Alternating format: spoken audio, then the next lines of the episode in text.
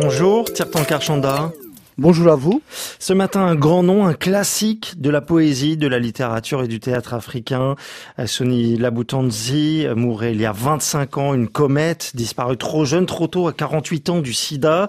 Son théâtre, prolifique, subversif, a révolutionné l'écriture romanesque. Son premier roman, La vie et demi, plus proche en fait de l'imaginaire merveilleux latino-américain que de Balzac ou de Zola. Et Tire Tankard, ce premier roman, Sonny Laboutanzi, eh bien, il dira qu'il l'a écrit par étourderie. Alors pourquoi par étourderie j'ai tendance à penser que c'était une coquetterie de la part de Sonny Laboutancy, pour qui l'écriture était la vie. Poète, homme de théâtre et romancier, il était l'auteur d'une quinzaine de pièces de théâtre, de poésie et de six romans dont La vie est demi. Ce récit allégorique d'une Afrique à la dérive est le sujet de ma chronique de ce matin. À la fois cruel et drôlatique, ce roman est une satire féroce de l'Afrique des régimes dictatoriaux qui maintiennent la grande majorité de ces populations dans la misère noire. Dans le contexte congolais dont s'inspire Sonny Laboutansi, l'inégalité sociale est insupportable et doublée de la logorée verbale marxisante du pouvoir qui appelle à la révolution et à la fin de la bourgeoisie comprador. Pour raconter ces hypocrisies, l'auteur fera appel au ludique, au parodique et au baroque. C'est tout le contraire d'écrire par étourderie. Sonny Laboutansi a toujours fait des choix esthétiques conscients qui vont le pousser notamment à prendre ses distances par rapport à ses prédécesseurs et aînés en littérature. C'est ainsi qu'il a arraché la fiction africaine à son ancrage social et autocélébrationnel pour l'inscrire dans le réalisme critique, courant qui illustre brillamment la vie et demi. Alors en quelques mots, quel pourrait être le pitch euh, de ce roman ton c'est un roman totalement inracontable, car sa narration très sophistiquée et complexe procède par des successions d'images caricaturales et insoutenables, privilégiant le visuel et l'esthétique aux dépens du narratif. Orgie sexuelle, exécution sommaire, supplice, banquet carnavalesque se suivent et se ressemblent. Le roman s'ouvre sur une scène de banquet organisée par le dictateur pour fêter sa victoire sur Martial, chef de l'opposition. La mise à mort barbare de l'opposant s'est déroulée sous les yeux de sa femme et de ses enfants. Ces derniers se sont retrouvés ensuite au banquet anthropophagique où on les a contraints à manger le corps de leurs parents, réduits littéralement en chair à pâté et en daube.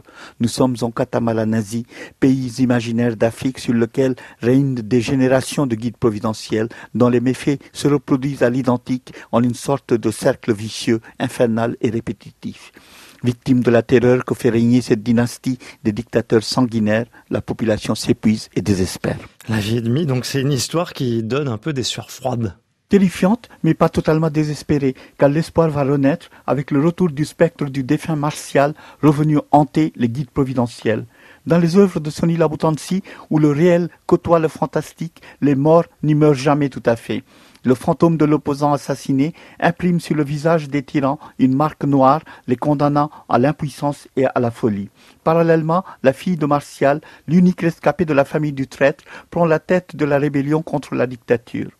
Habitée par l'esprit de son père, la belle Shaidana se vengera des méfaits du régime, éliminant au cours des ébats amoureux les membres les plus influents de la dictature catamalanasienne. Devenue une véritable machine à tuer, il entraîne le lecteur dans un labyrinthe d'intrigues, conduisant son peuple à travers sa lointaine descendance vers la victoire finale. Alors, question rituelle, Tirtankar, pourquoi faut-il lire ou relire La vie et demie Permettez-moi de sortir du rituel en vous répondant que la lecture de ce livre n'est pas aisée. La vie et demi ne raconte pas une belle histoire, mais au contraire les névroses d'une société bloquée, comme le rappelle le spécialiste de cet auteur Boniface Mongemboussa. Les modèles de Sonny Laboutansi ne sont ni Balzac ni Zola, mais plutôt la fantaisie débridée et loufoque à la Gabriel Garcia Marquez, ce qui est sans doute plus adapté pour dire le dysfonctionnement de l'Afrique des dictatures et des guerres civiles qu'incarne la République imaginaire de Katamalanazi. C'est aussi un livre très littéraire, riche en résonances shakespeariennes, pensé à Macbeth, assailli par les fantômes sanglants de ses victimes.